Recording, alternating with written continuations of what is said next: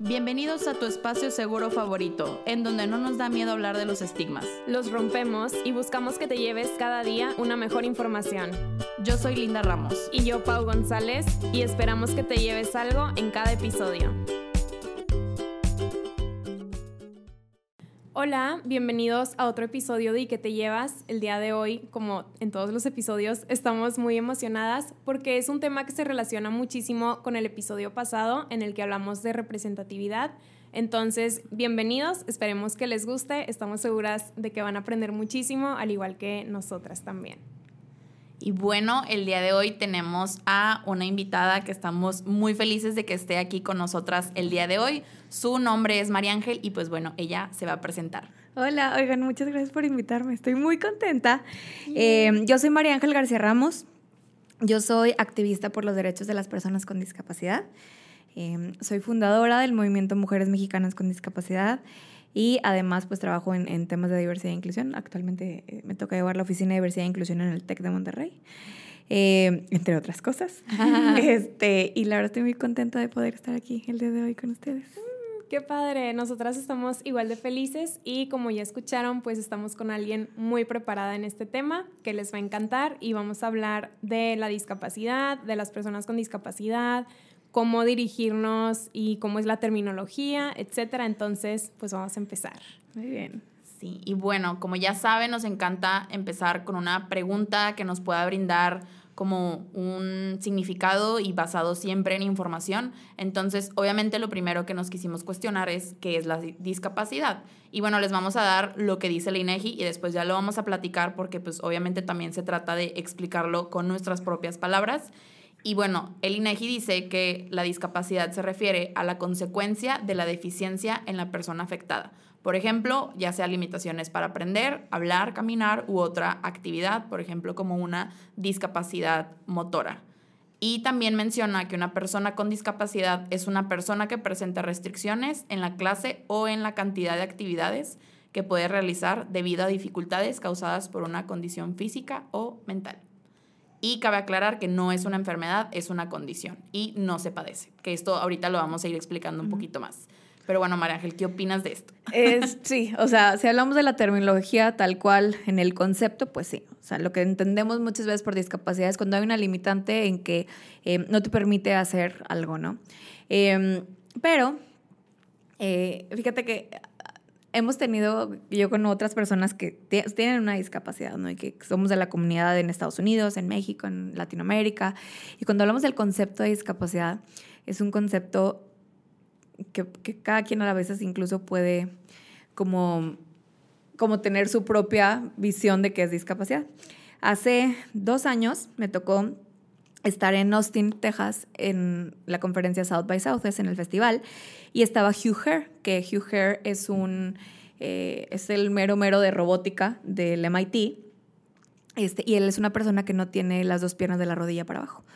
Pero entonces él con todos los inventos y, y, avances que ha hecho, tiene piernas biónicas. Entonces él escala con unas piernas increíbles biónicas, ¿no?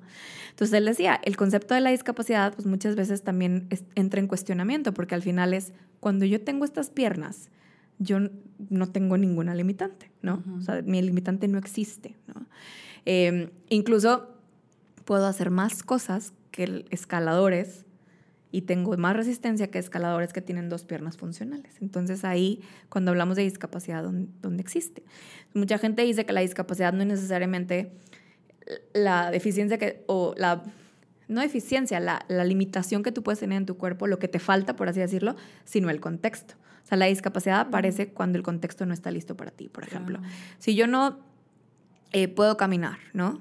Porque para los que nos escuchan, yo soy una persona, además, eh, que soy una persona que ha tenido una discapacidad motriz por 20 años de mi vida y llevo trabajando en esto alrededor de 12, ¿no? Em, y pues, o sea, mi discapacidad es que no puedo caminar, ¿no? Entonces, em, cuando una persona no puede caminar, pues no importa que no pueda caminar si puede tener acceso a todo. Si la persona pudiera subirse al camión, pudiera este, pasar por la banqueta en una silla de ruedas, pudiera subir a un edificio en un elevador, pudiera, pues está pudiendo hacer y teniendo el acceso que la mayoría de las personas. Entonces a veces entonces la discapacidad aparece en el contexto y no la persona. Entonces es un concepto que va evolucionando, que nos cuestionamos mucho. También puede ser es un tema de identidad. Em, la comunidad sorda muchas veces, dependiendo de quién de la comunidad sorda, es muy interesante platicar con ellos porque tú puedes pensar, no, pues es una discapacidad auditiva es porque te falta oír. Entonces, no tienes la capacidad de oír, por eso es una discapacidad, ¿no? Pero la comunidad sorda te dice, pues no es que yo no tenga ninguna discapacidad, es que así nací y es quien soy y nos sentimos orgullosos de quiénes somos porque este es nuestro lenguaje nuestra manera de comunicarnos y esta es nuestra comunidad. Entonces, a veces yo digo que cuando tú le preguntas a una persona, puede haber personas que se autoidentifiquen con una discapacidad y que digan, sí, sí la tengo. Y hay gente que la puede tener, incluso visibles, discapacidades visibles, y si te dicen que no, pues entonces no la tiene. O sea, porque ¿quién define quién tiene una discapacidad o no? ¿no? Hay un concepto muy padre en inglés, que en español todavía no lo hemos hecho tan mainstream, que en inglés se llama ableism, o en español capacitismo, que suena bien horrible. Pero habla de, de que todo lo que se define de la discapacidad está definido por personas que no tienen una discapacidad, ¿no? Y ahorita que ya ahondaremos más en el tema de las narrativas y demás. Pero es, em, ¿por qué defino yo entonces que, el que te falte un brazo significa que no eres funcional? ¿Quién lo definió? Pues no lo definió probablemente la persona que no tiene el brazo, lo definió quienes sí tenían dos brazos y se decidió que al no tener un brazo entonces no eres tan funcional como yo. ¿No? Y a lo mejor puede ser la persona súper funcional, dependiendo de las, de las, habilidades que tenga. Entonces, em, es una, o sea, al hablar de discapacidad, pues sí, hay un término y un concepto que dice la INEGI, que dice la ONU, pero es un término que está vivo y que se cuestiona y que está constante en la comunidad y eso a mí me parece sumamente mind blowing y sumamente interesante, ¿no? Sí. yo estoy así sí, porque la verdad, justamente cuando estábamos planeando esto, Pau y yo, yo le decía de verdad, o sea, Pau realmente fue quien estructuró todo el episodio y le dice, es que creo que yo nada más voy a ir a aprender porque tengo tantas dudas si no nos enseñan. Y digo, a pesar de que nosotros estuvimos en una carrera que contamos con maestras que hablan mucho de muchos temas y te abren y te cuestionan. Claro pues nada más somos nosotros, o sea, y somos carreras con, con cantidades de alumnos muy pequeñas. ¿Y qué pasa con todos los demás que no están recibiendo esta información o que yo tenía acceso y hasta apenas ahorita te escuché y fue de que sí es cierto? O sea, porque inclusive hay personas que a lo mejor, como comentabas, este señor con sus piernas, pues logra más cosas que yo. O sea, yo ni a trotar salgo y pues entonces, ¿qué, qué soy yo? Pero sí, no. Claro, y si tienes dinero y tienes para las prótesis, entonces pues a lo mejor no tienes limitante, pero entonces si soy una persona con discapacidad en una situación eh, socioeconómica más baja, entonces sí tengo discapacidad. O sea, ¿cuándo sí, cuándo no? ¿no? Eso es como... Interesante, ¿no? Sí. qué padre. Ay, va perfecto con el nombre de la segunda temporada, que es Desaprender para Aprender, porque esto, o sea, este cambio constante del término discapacidad y todos los términos nuevos, como el que decías, está cool aprenderlos porque muchas veces como decía Linda, aunque estamos muy apegadas a temas más sensibles, por así decirlo, como sea, no teníamos idea de esta información. Entonces, qué padre, gracias por compartirlo. Y pues también surgió la pregunta de por qué es tan importante hablar de este tema y pues quién mejor que responderlo que tú. Mira, yo creo que algo que yo he pensado por mucho tiempo es que la discapacidad no es un término sexy. Es decir, cuando hablamos de otros temas, y hablando a lo mejor de identidades ¿no? o, de minorías. Si hablamos em, de la comunidad LGBT, si hablamos de salud mental, si hablamos de otros temas, pueden ser un poquito más sexys a la gente de que, a ver, cuéntame más, ¿no? Pero cuando hablamos de discapacidad, lo primero que pensamos en, en la cabeza es que es algo negativo. O sea, tenemos una narrativa embebida en que la discapacidad es algo malo por un tema de narrativas, ¿no? Entonces, ¿por qué es importante hablar? Por un tema de representación. Eh, es sumamente importante. El día de hoy, y, yo siempre, no siempre lo he dicho, pero eh, ahora estoy muy consciente y más, ya más adulta, he estado mucho más consciente que cuando era joven, que yo no soy el de persona con discapacidad en este país yo estoy sumamente consciente de mi privilegio. A pesar de yo ser una mujer con discapacidad en México, en donde estoy mucho más vulnerable a la violencia de género, en donde estoy mucho más vulnerable a ser discriminada, mucho más vulnerable a no tener acceso a la educación o servicios, eh, de salud o derecho, eh, derechos sexuales y reproductivos, etc., eh, sigo siendo una mujer en una situación de privilegio en este país, porque si yo tuve la oportunidad de tener luz, agua, gas, estudiar, tener una carrera, estudiar una maestría, este, tener un núcleo familiar sólido, eh, tener las plataformas para hablar. He tenido la oportunidad de estar en la ONU cuatro veces ya, en otras plataformas. Entonces, pues es un privilegio. Y la gente a veces me ha dicho de que, pues es que tú qué padre que eres la voz de las personas con discapacidad. Y yo, no, no. O sea, yo no soy una mujer ciega. Entonces yo no puedo saber lo que vive una persona ciega, entonces yo no podría ser la voz de una mujer ciega. A lo mejor podemos impulsar y em, empoderar a otras mujeres, pero pues no lo soy, porque aunque lo intente, pues no, no es cierto, ¿no? Em, y en mi cuestión es una cuestión de privilegio y lo entiendo, ¿no?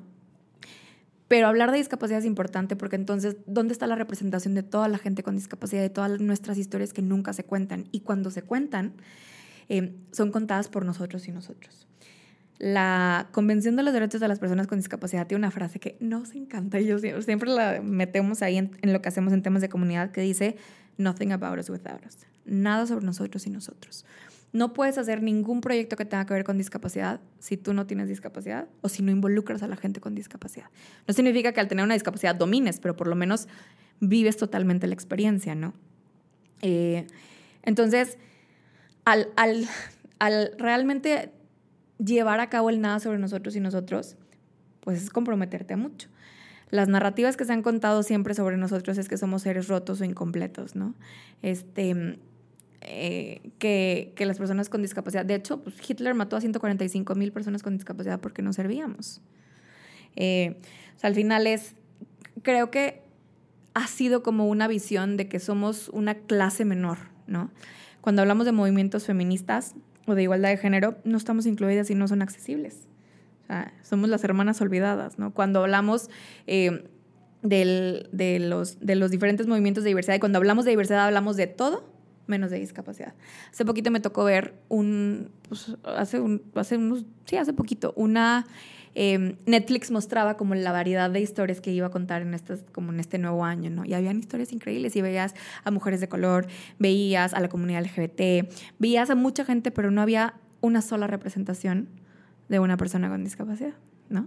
Entonces, ¿por qué es importante que hablemos? Pues sí, porque a lo mejor la cultura pop es la que nos ha, no más bien, yo estoy segura que los medios y la cultura pop son los que nos han lo poquito que se sabe de discapacidad no los enseñan. Y si yo en la novela veo que el malo al final se queda sin ver y que significa que es como una maldición, o la protagonista de la historia en la novela se queda sin caminar y dice frases como prefiero morirme, ya no sirvo para nada, ¿no? Son las cosas que aprendemos. Entonces, si no hay si no empezamos y tenemos estas conversaciones sobre discapacidad, el otro día yo hablaba con, con Carla, este, con una compañera que hablábamos de que es que poquitas veces no hablamos de sexualidad y discapacidad, o sea, ¿por qué no estamos hablando de estas cosas? O sea, necesitamos empezar a meter el tema de discapacidad y hacerlo más mainstream para que entonces la gente que no tiene las plataformas y no tiene los accesos y no puede ir a la escuela y, y están en su casa y tienen familias que no entienden y no están educadas al entender que sus hijos sí pueden hacer algo y que sí se les puede educar y demás, pues entonces va a ser muy difícil llegar a ellos todavía mucho más, ¿no? Eh, y que hayan políticas públicas y que hayan proyectos que realmente funcionen. Entonces, mientras más hablemos de discapacidad, más representación hay, más sentido de pertenencia hay con la misma comunidad, este, más como, más se promueve también el amor propio, la identidad que tú tienes. Este, y obviamente pues más fortalecemos y empoderamos a la comunidad. Wow. Ay, ya sé, yo también dije wow. Me encanta eso porque justamente queda con el episodio pasado de la representación que hicimos con Miguel. Y sí es cierto, o sea, no me había puesto a cuestionar esta parte de en las novelas, sí, o sea, la escena dramática de mis piernas o mis ojos y, y no me había dado cuenta que es cierto, tiene una connotación tan negativa y tan como ah, la cruz que ahora tengo que cargar y es de, pues sí. ya no sirvo, ¿no? Ajá, y es lo poco que se enseña pues en la televisión abierta, cosas por el estilo, pues claro que por eso está como pues todo este tabú y todas estas ideas erróneas, ¿no? Que tienen las personas. Y justamente yo no me había puesto a pensar esta parte de la representatividad dentro de cómo lo han catalogado como algo negativo o como esa cruz que la persona carga. Entonces, se me hace muy interesante porque pues sí, yo me he cuestionado desde mi parte de mi representatividad, en mi imagen corporal y lo demás, pero pues desde mi privilegio, ¿no? O sea, desde, pues como tú dices, lo que yo he vivido y así como tú no puedes hablar por una, una mujer ciega, pues, o sea, ¿qué sucede? Claro.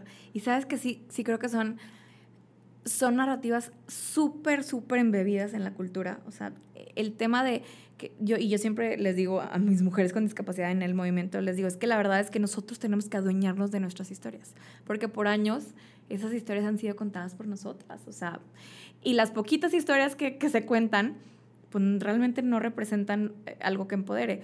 Digo, también hay que entender algo que, que cuando, porque tenemos estas ideas en la cabeza, y digo, yo me he cuestionado muchas cosas, ¿no? Cuando tenemos estas ideas en la cabeza, eh, pues las tenemos en bebidas y en la familia. ¿no? si alguna mujer está embarazada y no sé, tiene un, se entera que su hijo va a tener un síndrome de Down o su hijo nace, o sea, ya es como una, híjole, o sea, ¿tendré el hijo? No tendré mi hijo, ¿no? O sea, y ya es como un, híjole, pues tener un hijo con discapacidad es como un luto. O sea, porque al final tienes expectativas de, de cómo va a ser eh, de cómo va a ser tu hijo, de cómo se va a desarrollar tu hijo, tu hija. Entonces, cuando tiene una discapacidad o la adquiere, puede ser como un luto para la gente por estas narrativas que tenemos. Entonces, tanto para los papás, la familia y la misma persona, lo más importante para la misma persona, ¿no? Em, y también son procesos, o sea, es entender, a mí, yo he entendido que yo puedo tener esta visión súper progresista, ¿no? De, decir la discapacidad, el empoderamiento, sentirte orgulloso de quién eres, no a pesar de tu discapacidad, sino con todo y la discapacidad, así como decir tengo el pelo café es una característica que es, es parte de quién soy, pero no me define, ¿no? Pero me enorgullece tener pelo café o verme como latina o verme como mexicana o lo que tú quieras, ¿no? Y es parte de, de tu proceso y tu camino hacia el amor propio, pero yo puedo tener esa visión. Pero también es respetable cuando hay alguna persona que tiene una visión en donde no se siente que pertenece a un cuerpo que la sociedad marca como roto o incompleto, ¿no? O sea, no estamos diciendo que esté bien, que no lo empodera, pero es válido también el proceso. O sea, cada quien, digo, lo que quisiéramos es que obviamente cada quien pudiera amarse como sea en el cuerpo que tiene, con las habilidades que tenga, con los talentos que tenga, pero es también entender que por estas narrativas, em, no todas las personas tienen esa visión y no todas las familias con, con con gente con discapacidad o no todos los amigos tienen esa visión, incluso cuando hay citas. O sea, eso es importante, ¿no? A mí una vez me tocó salir con alguien en Tinder, ¿no?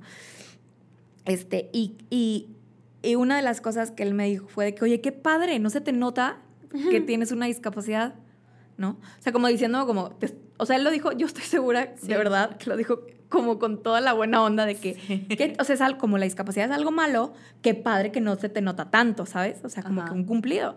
Y para mí fue como que, qué estúpido, o sea, pero es entender obviamente que es estas, estas visiones y esto es claro, o sea, no estoy diciendo que lo voy a justificar, porque por supuesto que no, pero entiendes de dónde viene. o sea, entiendes de dónde viene esa narrativa que, claro, o sea, pues qué bonito que no se te ve, porque eso es algo malo. Entonces, como no se te ve, ah, entonces sí es aceptable, sigamos en esta cita, ¿no?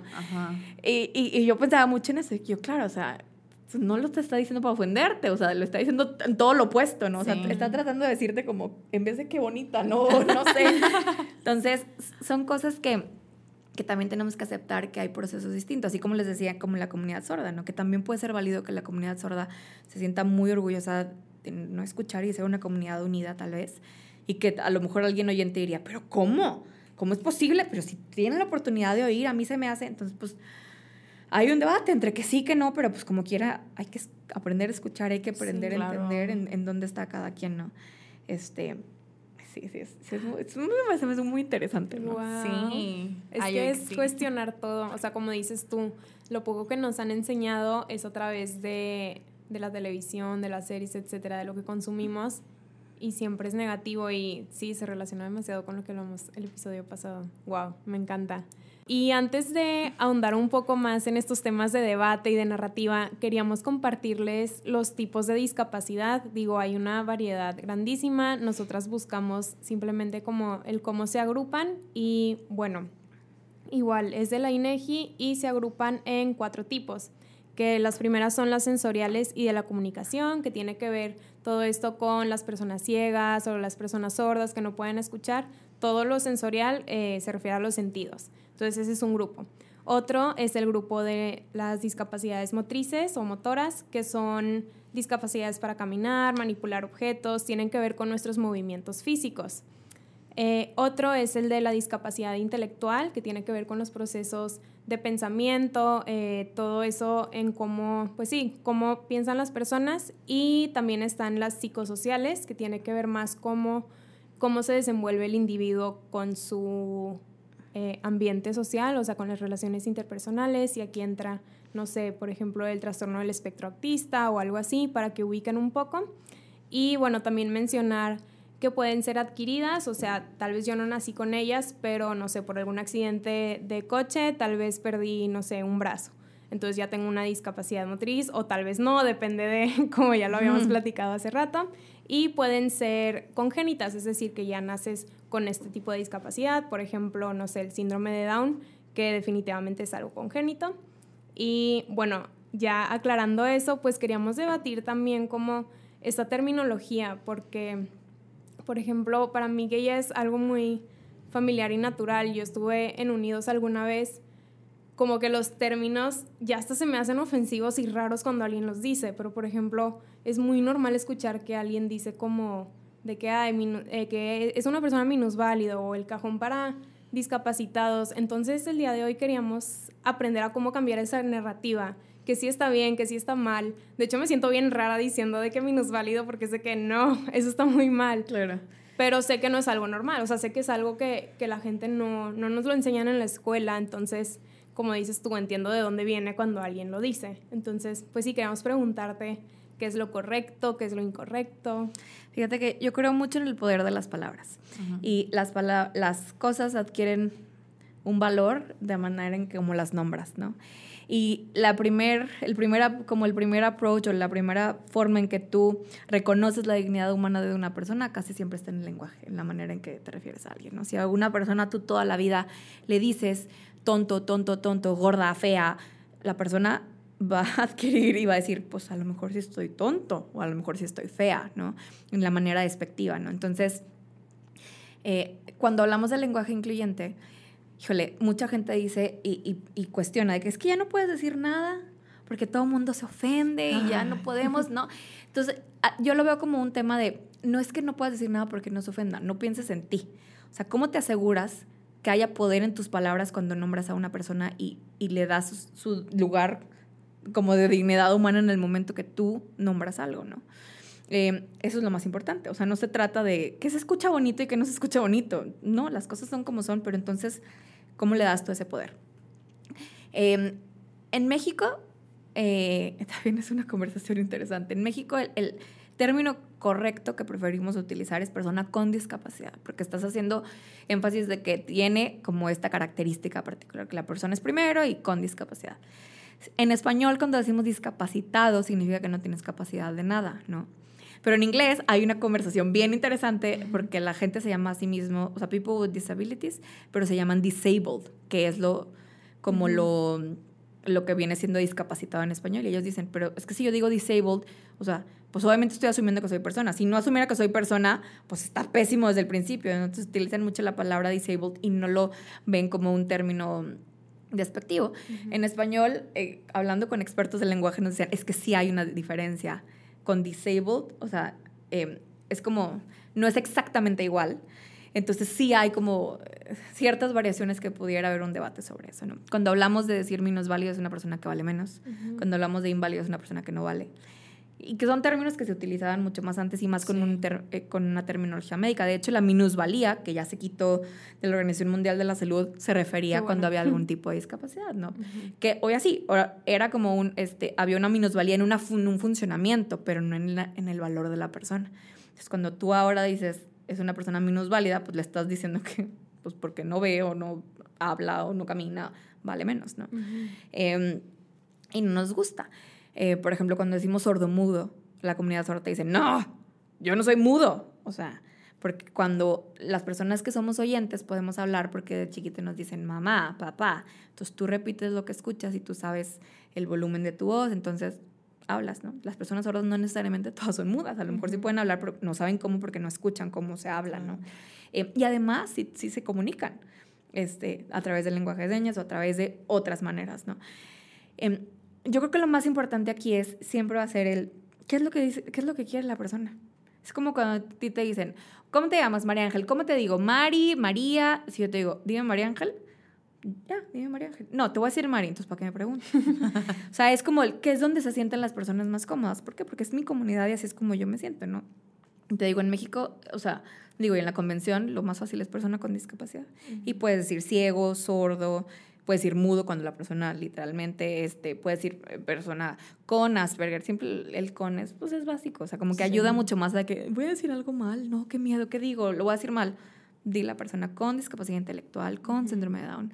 Em, y los términos despectivos creo que han dañado mucho y son parte de esta narrativa negativa, ¿no? Y también los que son como, como que le pones una capita de azúcar para que no se escuche tan gacho, ¿no? Cuando decimos capacidades especiales o capacidades diferentes. La verdad es que todo mundo tiene capacidades diferentes entre uno y otra persona. No hay gente que dibuja increíble, hay gente que no. Hay gente que es buenísima para el Excel, hay gente que no. Entonces, tenemos capacidades diferentes entre uno y otro. Entonces, no estamos haciendo referencia a nada que tenga que ver con tu discapacidad, no tu limitante. Cuando decimos capacidades especiales, pues cada quien define sus capacidades y si las siente especiales o no las siente especiales, ¿no? O sea, entonces tampoco define nada, pero son términos que se utilizan como que para que no se escuche tan gacho. A mí me ha tocado gente que, que, que no tiene una discapacidad y dice, es que las personas con discapacidades especiales. y yo lo corrijo y le digo, no, se dice persona con discapacidad. No, se dice capacidades especiales. Y yo, yo, que soy una persona con discapacidad, yo te estoy diciendo que el término que preferimos es eh, persona con discapacidad.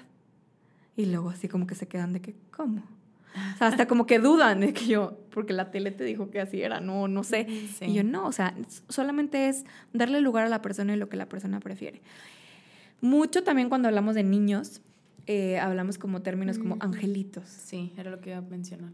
Y un tema como de, es como un tema de como de porno inspira que acabamos siendo como un tipo de porno inspiracional de que como que las personas con discapacidad venimos a este planeta a que las personas sin discapacidad se sientan bien para valorar lo que tienen, porque muchas de que, no hombre, y luego fui a una plática de esta chica y luego pues lo que me llevo es que pues valoré mucho lo que tengo. Sí, o sea, para eso vine. O sea, eso nací, para que yo y mi discapacidad y mi falta de caminar o mi falta de ver te hicieran sentirte a ti tan feliz de que, pobrecita, esto podría ser peor, ¿sabes? Y no, y es por esos términos, es que son angelitos, o, ¿no? Y que las familias o cuando son niños es como que, pues quieres referirte a que admiras mucho al niño porque le echa muchas ganas, pero en vez de empoderarlos, pues los haces chiquitos, o sea, los haces como aparte en un huequito, y, o sea, no son humanos que sienten, que lloran, que sufren, que ríen, que pueden, no sé, ponerse retos, como cualquiera, ¿no? Este, creo que es, ese poder de las palabras es sumamente poderoso em, en la manera en que, en, que cómo empezamos a formar el valor y la dignidad que se le tiene que dar a la persona, ¿no? Claro. Y de hecho, María Ángel, yo tenía esa duda, que era lo que le platicaba a Pau. Yo no sé cómo corregir siendo em, asertiva, porque a mí también me pasa mucho que pues lo he aprendido y todo, y inclusive me pasa con términos de eh, dentro de la salud mental, de la psicología, cuando se refiere, no sé, el loco, al El esquizofrénico. Ajá, exacto. Y obviamente yo siempre es a la defensiva, pero no sé de qué manera, porque yo sé que también eso involucra que si yo lo hago de esa manera, menos la persona va a querer como acceder o aprender como la manera correcta. Entonces siempre me he preguntado cómo es la mejor manera de comunicárselo a la persona y que entienda que no es el mala onda, sino es nada más como, oye, oye, está esta mejor versión de lo que podrías estar diciendo y la manera correcta, pues no es como lo está diciendo él. Mira, te voy a decir la, la sugerencia, la sugerencia, que el del, deber ser, es que, sí, o sea, siempre digo, oye, me parece, digo, si tú no tienes la discapacidad diciendo aliado, lo mejor que puedes decir, oye, me parece que el término correcto es según, ya puedes decir, o según mi, mi comunidad con discapacidad nos han dicho, entonces yo te sugeriría que mejor utilices ese término. Es el deber ser. Pero hay gente que a veces dices, no, no, o sea, ya, o sea, yo no tengo la paciencia. Yo a veces tengo paciencia. Es como cuando alguien se estaciona en un lugar para personas con discapacidad. Hay veces que digo, ay, no, hoy voy a escoger mis batallas y no. Y hay veces que, que no, voy a quemarte el coche. O sea, de que sientes ese como, así ya sabes, el, lo mismo con el lenguaje. O sea, es, sí va a pasar que va a haber un momento que dices, ay, no, hombre, o sea, ya me ganó el, o sea, la pasión de decir, esto es, y, más cuando es muy ofensivo, ¿no? Este, pero sí, digo que la, eh, lo mejor es como tener esa paciencia para decir, eh, tenemos que enseñar, ¿no? Ya si la persona no quiere enseñar, ah, pues que se vaya por el caño, ¿no? Pero este, es como, yo te sugeriría o decir de que, oye, me parece que, o sea, porque con muchas veces me, lo que he notado es que cuando llegas como súper sassy de que tú sabes la verdad, que en realidad sí es la verdad, sí. o sea, la gente se pone defensiva, ¿no? O, se, o sea, pena, o sea, como que le da pena de que saber que se equivocó, ¿no? Este, y pues no sabe, o sea, a veces no saben cómo reaccionar. Entonces, siendo empáticos también, es como, bueno, me parece que el término correcto y te sugiero que lo utilices. Yo lo he visto en la comunidad con discapacidad y nos, de hecho a mí me han sugerido que es lo mejor y pues usémoslo si es lo que ellos prefieren. Entonces eso como hace que la gente baje un poquito las ah, defensas, exacto, como que, ay, a ti también te pasó, en vez de, mira, tontito, mm. o sea, ¿no? a ver. Exactamente. Sí, qué padre, eso no lo había pensado. Fíjate que a mí me pasa mucho hasta con gente tan cercana como familiares y, y yo los corrijo y me dicen, ay, pero ¿para qué cambiar la narrativa si siempre ha sido así? O de que, ay, o sea, a mí me han enseñado eso desde, pues, toda la vida, ¿no? Sobre todo con como gente más grande que nosotros, entonces es como esta lucha interna de, ay, se lo explico con amor y paciencia o me peleo, pero pues sí, creo que es dependiendo de la persona y de cómo te sientes en ese momento.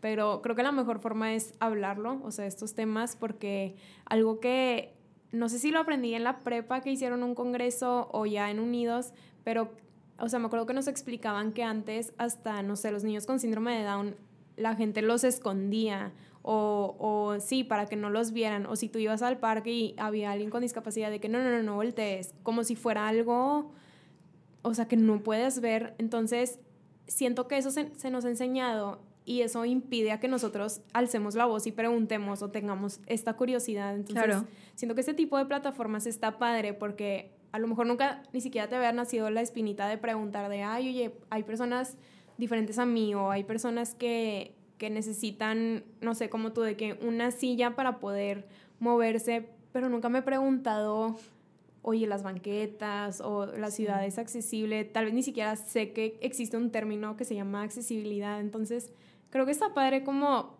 no sé, hablar de eso como dices tú, hacerlo mainstream, hacerlo sexy, que de hecho me encanta todo lo que pones en tus redes como demasiado empoderado y creo que está padre, o sea, es lo que, lo que dices tú del amor propio, lo que buscamos nosotras con la salud mental, con la con el cuerpo, con todos estos temas de, ok, hacerlos tuyos y como decías tú, está bien, es un camino que vas construyendo, tal vez hay días en que te sientes súper empoderada, hay días que tal vez no, pero está bien, o sea, no pasa nada, tienes que perdonarte y pues perdonar a los demás, como en esta cita que te toca a ti, que tú dices, bueno, sé que lo decía con todo su amor o con toda su bondad, pero como sea, son cosas que te mueven y te enojan, entonces, no sé, siento que como que nuestra tarea o así es hablarlo y pues si salen preguntas, cómo estar dispuestas a responder y como dices tú, elegir tus batallas definitivamente porque wow, o sea, son demasiadas, siento que nunca acabaríamos. Yo que siempre la clave es pregunta, en caso de no saber, no asumas nunca.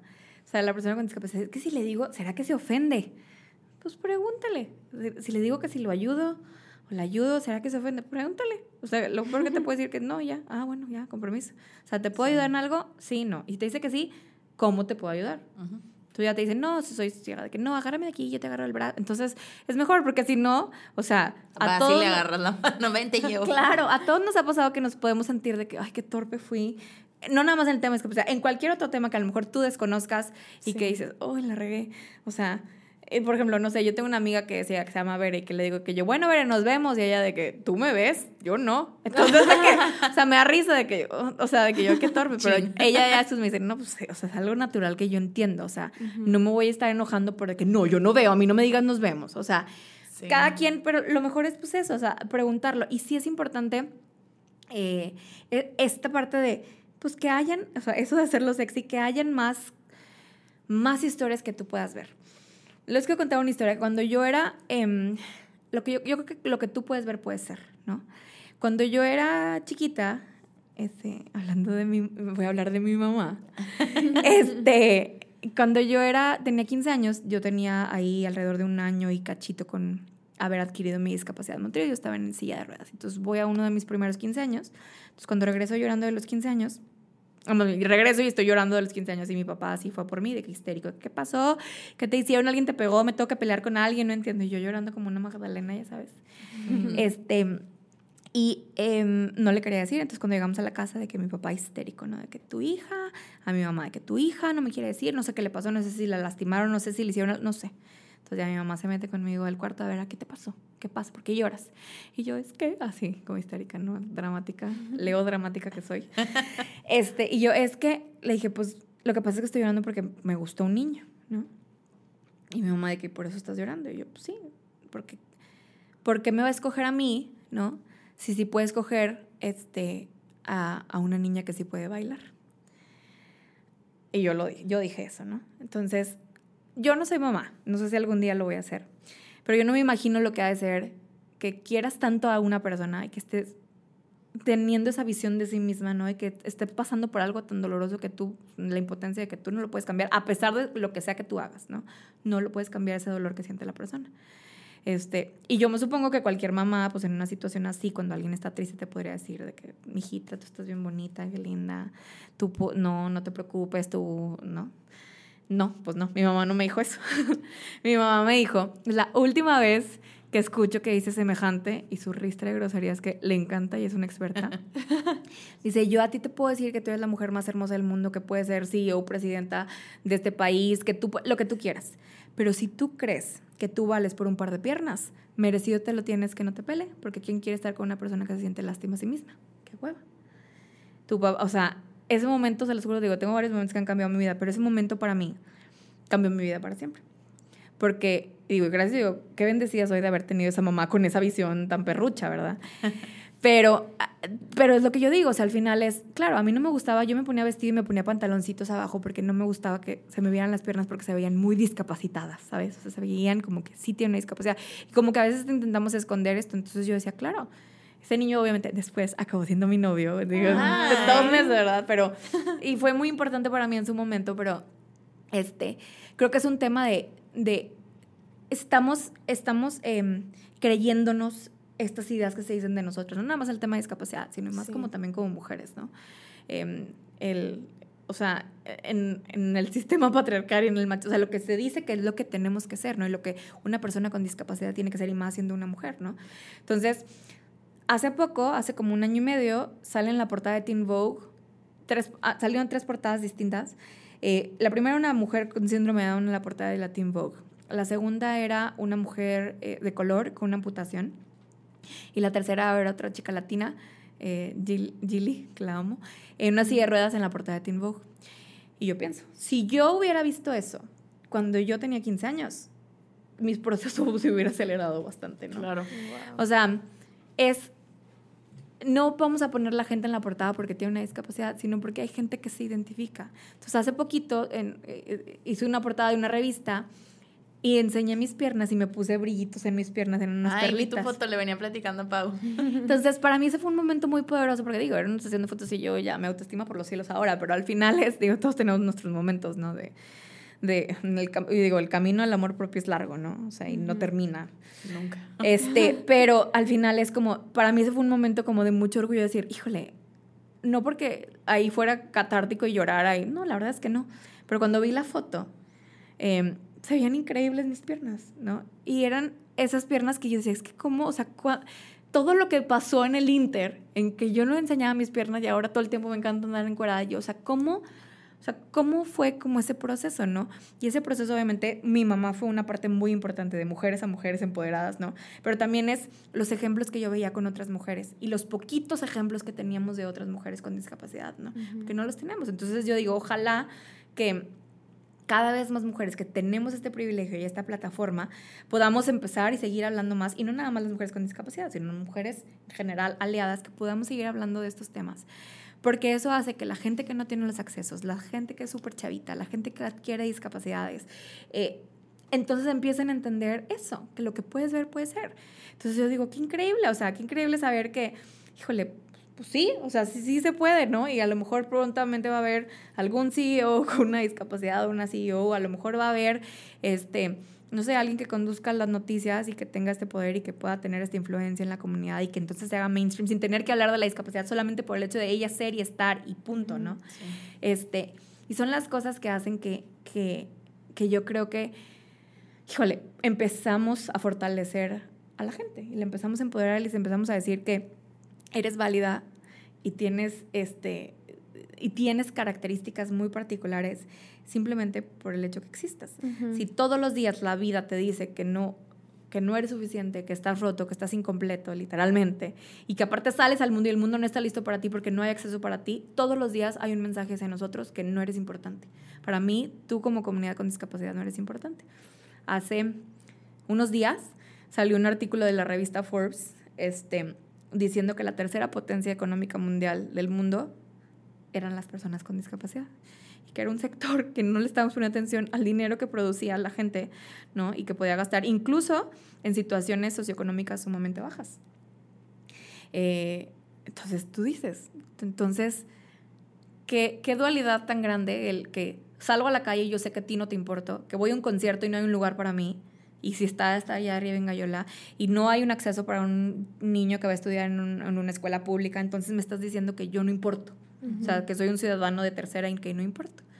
Y al mismo tiempo, pues hay estudios que me dicen que la diversidad vale y que vale dinero y que es innovación y que es, si hablamos de discapacidad, todavía hay mucho más dinero involucrado y que hay que más, que si realmente la gente que puede trabajar con una discapacidad, porque no todas las personas con discapacidad pueden trabajar, pero quienes sí pudieran, trabajaran, el Producto Interno Bruto subiría tanto en este país. Entonces tú dices, ya no es un tema de responsabilidad social ya no es un tema de buena onda, de solidaridad, es un tema de dignidad humana, y es un tema de derechos y es un tema de, hey, innovación, que se te prende el foco, ¿no?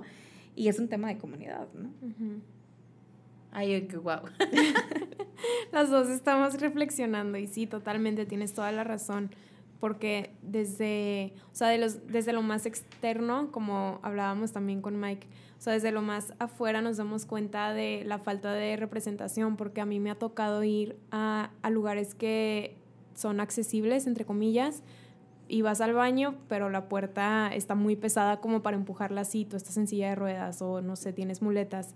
Y si están los espejos inclinados, bueno, para los que no saben, los, cuando van a un espejo inclinado es para las personas con silla de ruedas que sí se puedan ver, pero luego el jabón está hasta arriba. Entonces, es, es, lo que decías tú de, de necesitamos ser aliados, pero no podemos hacer algo para personas con discapacidad sin involucrarlas. Y, y se me hace bien raro hablar como de involucrarlas porque somos un nosotros, pero es esta como como disonancia o no sé cómo se diga, como dices tú, de por un lado es sí, somos súper incluyentes, pero te encuentras con, o como de que un escalón o cosas así, que tú dices, ok, esto no es incluyente o, la puerta no es lo suficientemente ancha como para que la silla pueda pasar o no sé, cosas en braille eh, que están incompletas o, o no sé, entonces creo que es, o sea, el hablar es el primer paso, pero híjole, desde lo más externo tenemos que ayudar a que lo más interno pueda lograrse, esta representación, este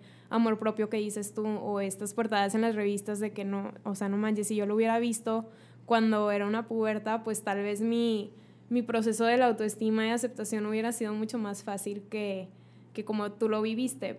Pero pues sí, o sea, es esta doble lucha y constante de si hay esfuerzos, pero por un lado, o sea, por un lado sí, por un lado no. Y qué fuerte, o sea, creo que eso me puso a pensar muchísimo. ¿Sabes que un escalón para mí es cuando tú llegas a un restaurante y hay escalones y no hay una rampa? A lo mejor lo podemos ver como, ay, pues no es accesible. Es como como con un término como por muy encima, ¿no? Pero si realmente lo internalizas, es un mensaje. Para mí es un mensaje de, tú no vas aquí. Y no, no me importa que vayas aquí, ¿no? O sea, entonces si es un mensaje que recibes todos los días, pues es súper difícil que cambiemos esa narrativa. O sea, todos los días que el mundo te diga, tú no, tú no, tú no, tú no, tú no, tú no, ellos sí y tú no, ellos sí y tú no, cansa y puede haber un momento que, pues sí, hay gente que es muy fuerte, pero hay gente que sí se puede romper y que puede decir, no, pues entonces, o sea, entonces obviamente hay, entonces hay una mezcla entre, obviamente, este, si hay alguien que tiene una discapacidad y tiene depresión, o sea, ya empiezan a ver como otras cosas que también incluso no sabes cómo tratarlas porque, pues, el mundo, o sea, el mundo te dice que no.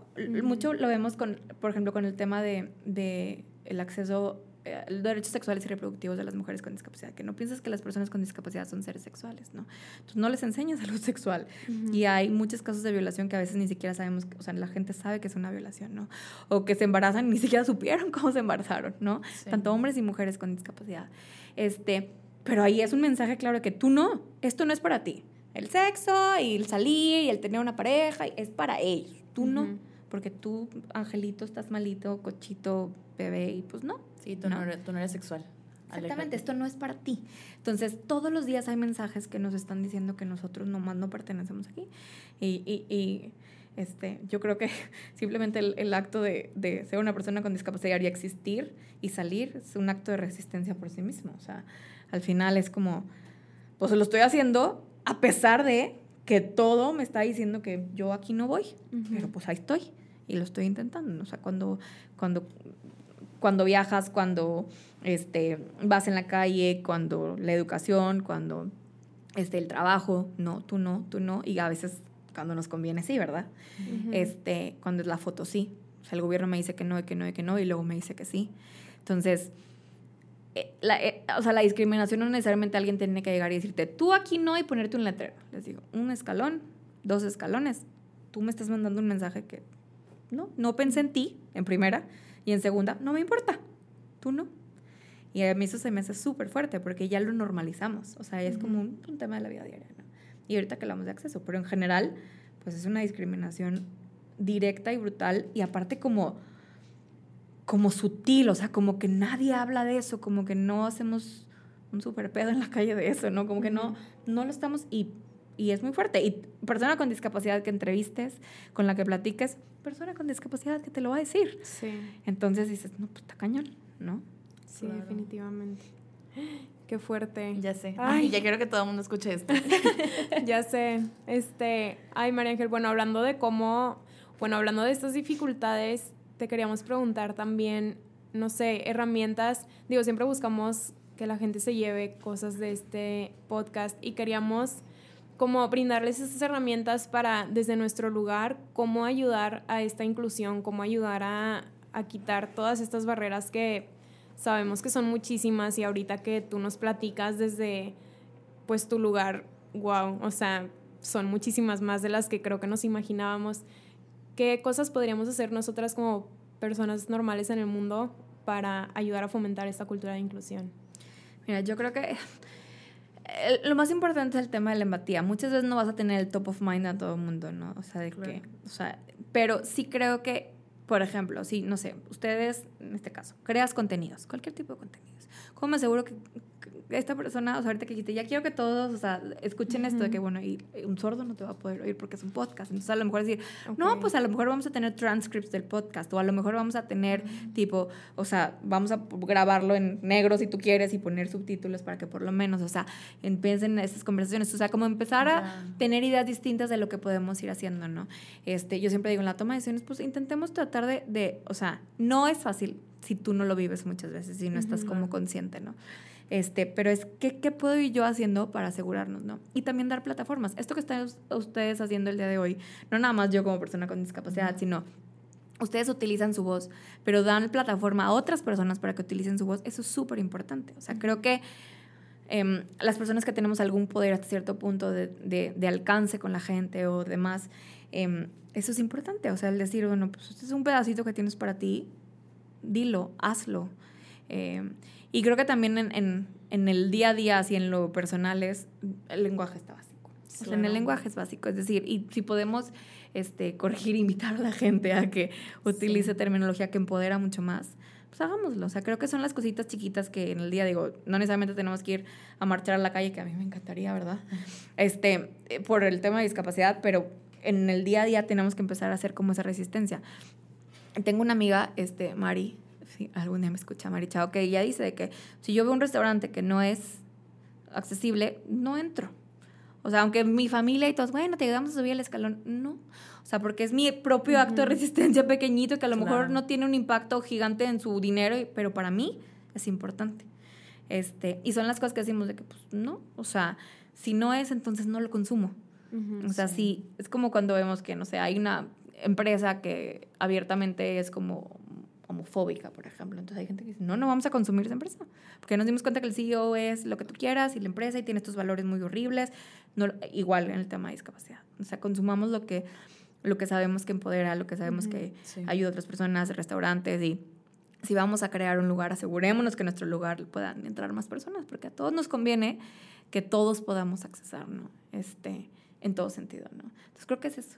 en la vida diaria son las pequeñas acciones del lenguaje, pero en lo que está a ti, en en lo que tú puedes crear, tratar de pensar de que qué gente, o sea, quién va a consumir esto que yo estoy creando, esta idea que yo estoy teniendo, este contenido, este servicio, este producto, ¿no?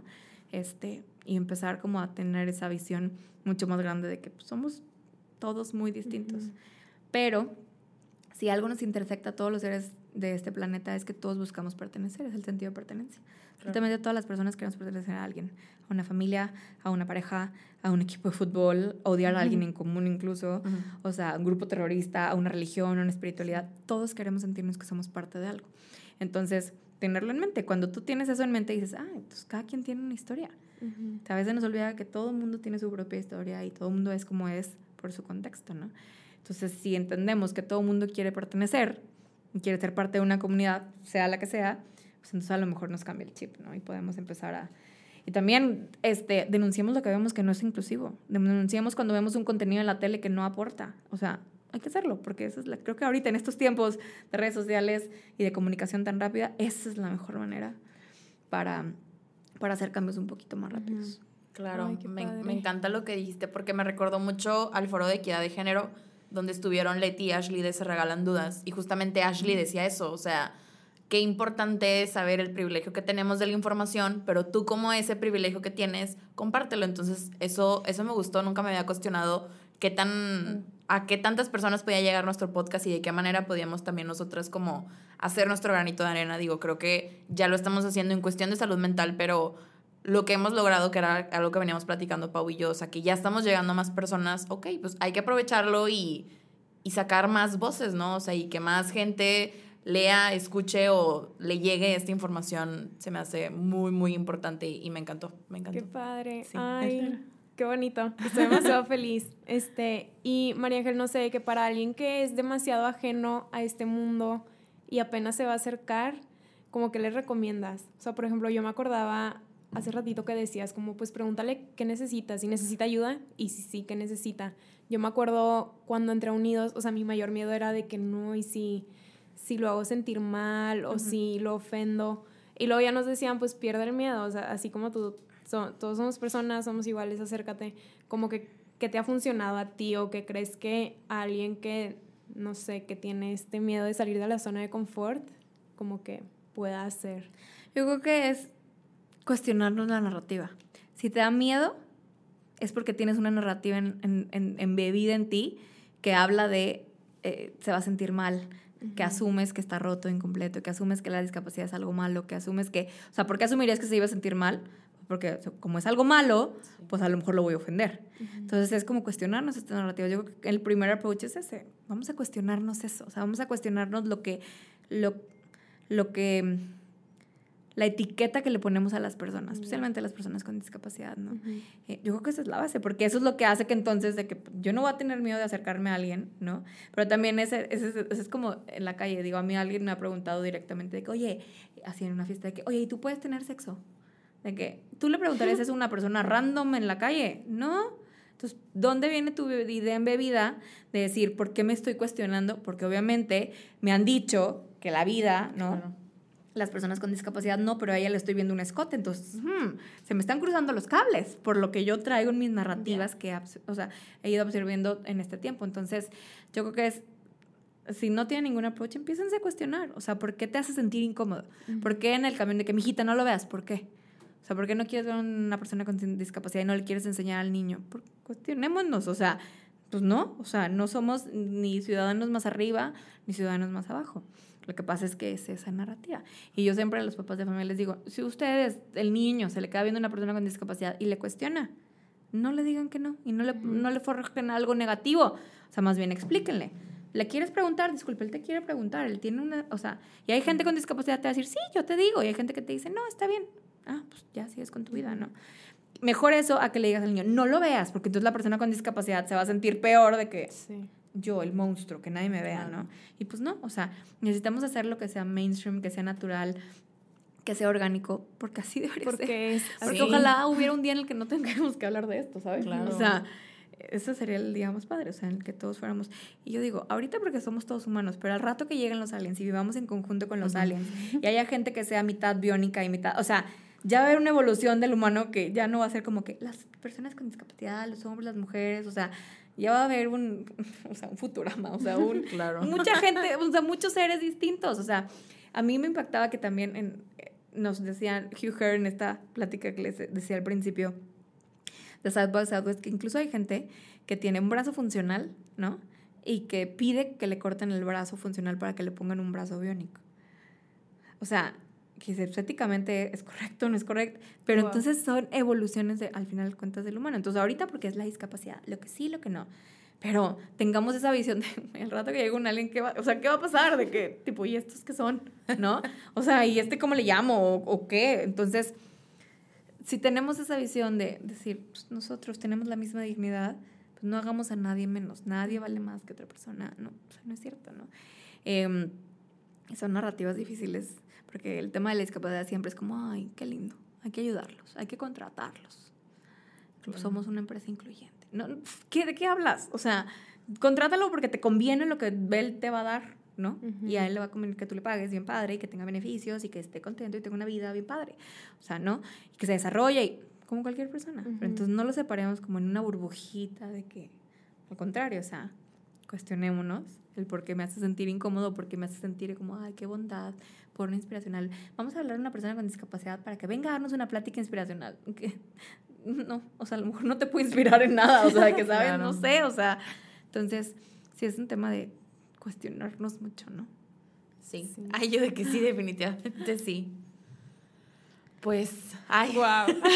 sí, realmente sí. Bueno, me, me encantó este tema. Digo, Pau siempre ha sido muy fan yo a lo largo de la carrera me informé y todo, pero sí, definitivamente, y es algo que nosotras siempre invitamos a las personas que están al pendiente de lo que creamos, o sea, de verdad cuestionense. O sea, y justamente hoy recogí a mi, a mi hermanita pequeña de la escuela y X me venía platicando que estuvo en una conferencia y yo le venía preguntando, ok, ¿qué entendiste y todo? Y ella de que ya deja de preguntarme. Y yo, no, es que eso es lo que tienes que hacer. O sea, a mí me hubiera gustado que eso desde chiquita me lo hubieran dicho, como de verdad crees que eso está bien, de qué manera suena o qué te hubiera parecido a ti si a ti te lo decían así, que también es cuando también llega y me platica algo de que, ay, mi amigo tal. Y yo, a ver, si se refirieran a ti de esa manera, ¿te gustaría? Y ella, no. Y yo, entonces, ¿por qué lo haces? De que, ah, ok. Entonces sí, me, o sea, creo que, que espero y la gente se lleve eso también, que esa parte de no nada más es cuestionarse a su alrededor, sino qué estoy haciendo yo, o sea, de qué manera yo me estoy dirigiendo, lo estoy haciendo correcto, me gustaría que se dirigieran de esa manera a mí, entonces, que también siento que es una manera más fácil en que la persona puede aprender. Yo creo que si cuestionamos nuestro lenguaje ahí solito, porque pues a mí también a veces me pasa que no sé X cosa y digo, a ver, no, pues es que esto suena de tal manera, pues no debe de ser correcto, entonces, ¿cómo cambiarlo? Sí. Sí, es súper importante. Sí. Eh, retweet. Ay, qué padre. Pues creo que ya es momento de hacer la pregunta final. Este, creo que nos llevamos demasiado, pero bueno, Linda, ¿tú qué te llevas el día de hoy? ah, creo que. Ay. Creo que es de los primeros episodios que me llevo demasiadas, o sea, demasiadas, demasiadas cosas. Yo ya sabía que iba a aprender demasiado de ti, María Ángel, la verdad cuando contaste la historia con tu mamá, para los que no sepan, su mamá está aquí escuchando todo este podcast. y se me hizo muy increíble, me encantó porque, digo, eh, ambas amamos el tema del amor propio, pero el ver esta perspectiva y ver cuando, si de por sí, no sé, para mí fue difícil y luego que tú platiques esto es de wow, o sea, aparte agrega esto y qué padre que tu mamá estuvo y te dijo eso y fue como de los eh, momentos claves para ti. Me encantó que lo compartieras y que la gente pueda llevarse también eso. De verdad, este, creo que es algo increíble. Entonces sí, creo que me llevo demasiado aprendizaje, demasiada admiración, demasiado todos a que esté esta plataforma, a que tengamos la oportunidad de que estés aquí. Entonces sí, yo creo que aprendí demasiadas cosas, me cuestioné demasiadas cosas. Creo que lo que más me enorgullece es que espero que mi hermana de 13 años escuche y diga, ay sí, o sea, que ya desde su edad se empieza a cuestionar y empiece como a cambiar el diálogo y que se acerque con sus amigos de que no, eso no se dice y tiene que ser así. Entonces yo creo que me llevo como la esperanza de que la gente pues le va a llegar esta información. Sí, literal. Ah. qué poderoso. ¿Y tú, Pau, qué te llevas? Qué bonito, ya sentí las lágrimas de que en mis ojos. Pues creo que igual que tú, Linda, me llevó mucha inspiración. Eh, o sea, como tú decías, yo estuve como muy involucrada en este tema desde ya hace muchísimos años pero siempre tienes algo que aprender. Entonces creo que hoy también me llevo muchos aprendizajes, muchos, eh, pues sí, desaprender para volver a aprender, eh, no sé, esta responsabilidad de, de, crear contenido accesible. O sea, nunca me había cuestionado, si es cierto, pues el podcast, una persona sorda no lo puede escuchar. Entonces a este le vamos a poner subtítulos en YouTube y creo que esta va a ser como el no sé, como el, primer granito de arena para seguir creando contenido incluyente en todos los aspectos y pues nada, te, o sea, me llevó como mucho gratitud hacia ti por abrirte, por compartir con nosotras. Eh, eres una mujer que admiramos muchísimo. Eh, ya sabíamos que habías estado en plataformas como la ONU, entonces estamos muy felices como de crear este contenido que sea como permanente, entre comillas, porque sabemos que si yo lo escuché, me puedo volver a meter y lo vuelvo a escuchar. Entonces, está padre que quede algo como muy, pues sí, muy concreto y que la gente se pueda informar más, porque pues al final son temas que nos mueven mucho a, a, todas las que estamos aquí presentes y pues sí, o sea, gracias por ayudarnos a alzar la voz y ayudarnos a formar parte de, de esto que tú decías, de vamos a hacer algo que involucre a la sociedad, hablando de discapacidad, pero con alguien con discapacidad que pueda instruirnos de, ok, cómo se hace, ¿sí? Entonces, pues sí, creo que me llevó eso, mucha inspiración y, y felicidad. Y pues ya. Sí. Tú, María Ángel, ¿qué te llevas Qué el día padre. de hoy? También muchas cosas, Yo- pero puedo mencionar dos. La primera es que creo que que tenemos que seguir trabajando en este tema. O sea, es un tema que y tenemos que a lo mejor tener incluso, o sea, las invito a que tengamos como episodios de, no sé, discapacidad de sexualidad, discapacidad, o sea, discapacidad y, te- o sea, ¿qué significa ser tener una discapacidad y ser lesbiana, ser gay, ser trans, no? O sea, ser como temas Claro. sumamente interesantes y, y seguir moviendo este tema y seguirlo haciendo mainstream, mucho más que podemos hacer, pero también hay mucho que aprender. O sea, les decía, en el proceso es, tú aprendes teniendo una discapacidad y trabajando por los temas de discapacidad, pero sigues entendiendo cosas y te sigues cuestionando cosas. Entonces, yo, yo ahorita que, o sea, mientras yo les platicaba también, yo en mi mente ya tenía así el ratón cuestionándome más cosas y ya yéndome a mis cosas más profundas, ¿no? Pero creo que eso es importante, ¿no? Eh, y lo segundo que me llevo es que corroboro yo el poder que tienen nuestras historias.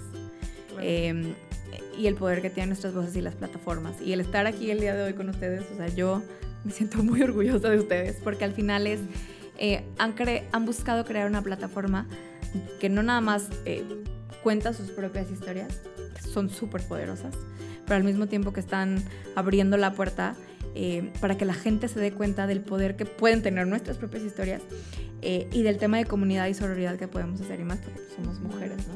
Claro. Este, y que creo que eso es algo que tenemos que seguir impulsando mucho. Y me lo llevo también como, como un, un to-do de que siento que hay mucho más por hacer por ahí. Este, obviamente colaborar, seguir colaborando con Claro. ustedes, pe- pero en, en, en, en la admiración, el decir de que pues es que necesitamos confiar en más mujeres, necesitamos invertirle a más mujeres que, que tienen ideas como esta, ¿no? Este, especialmente ustedes. Estoy muy, muy contenta. Pero sí, tenemos que invertir más en ideas de mujeres este, y, y- y darle un, un push importante, ¿no? Porque no nada más las mujeres, no nada más este, abrimos la puerta a mujeres, sino hacemos un, un gran túnel este, de, de dar estas plataformas a la gente que, que pues es muy padre que pueda este, exactamente, que dar su voz y, y, es, y ser parte de una comunidad y decir que bueno, esto es importante, es un tema importante para mí, vamos a poner una luz en esto, ¿no? Sí. Este, entonces yo me llevo eso y, y me llevo tarea en mi mente de qué más podemos Claro. seguir haciendo, ¿no? Claro, y ya para cerrar, justamente estaba pensando en eso, en el tema de, del tema que se va a hablar, invitar a alguien que lo vivió, que creo que eso nos pasó, por ejemplo, queremos también hacer un episodio, este, spoiler, de la comunidad LGBT más, y fue de que hay que buscar a alguien que es de la comunidad, alguien que venga y nos explique desde lo que vivió y que también nos Claro. instruya en el tema. Entonces, pues a mí también me gustaría invitar a todas esas personas, porque yo sé que se viene este boom cada vez más grande, los podcasts, crear contenido que de verdad si van a hablar del tema, inviten a que la gente se acerque y cuente su historia, porque también eso se me hace súper importante, porque es, creo que es de las mejores maneras en que uno puede aprender, porque yo al haberte escuchado, creo que empaticé el triple, entonces fue como, ok, ya, de aquí me enganchó y ya salgo. Y por ejemplo, eh, Carla a mí también fue mi inspiración y el otro, el otro año empiezo mi maestría en sexología y una de las de los temas es la parte de la sexualidad eh, con la persona con discapacidad. Y cuando yo lo vi fue de que, ay, probablemente hay más gente, pero nunca me cuestioné. Y realmente la gente se está interesando, se está informando y de qué Claro. manera se maneja. Entonces, sí. Y sabes que yo creo que la mejor manera, clave, punto clave para transformar narrativas en este planeta eh, es a través del poder de las historias, todo el Sí. storytelling. Yo creo que es la herramienta más poderosa y más rápida y más grande de, de que realmente hagas un twist en la narrativa embebida que tenemos así, embebida, cosida adentro, pegada con cinta y lo que tú quieras.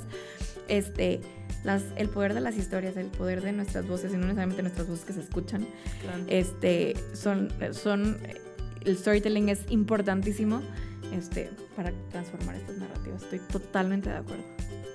Ay, qué increíble. pues bueno, ya para cerrar, María Ángel, queremos que nos compartas tus redes para que las personas puedan eh, pues encontrarte en cualquier red social. Sí, bueno, me pueden encontrar en Twitter. En Twitter estoy como María Ángel con Y todo pegado, guion bajo.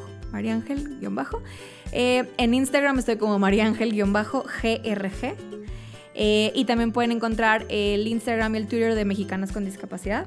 En Twitter está en mexicanas-bajo. Y en Instagram está y todo seguido Mexicanas con Discapacidad, que tenemos ahí unos contenidos padres también. Ay, qué padre. Pues muchísimas gracias otra vez, María Ángel. Eh, a los que nos escuchan, pues vayan a seguir las redes. Creo que van a aprender, aprender muchísimo, así como lo hemos hecho nosotras el día de hoy. Y los invitamos a seguir escuchando nuestros episodios.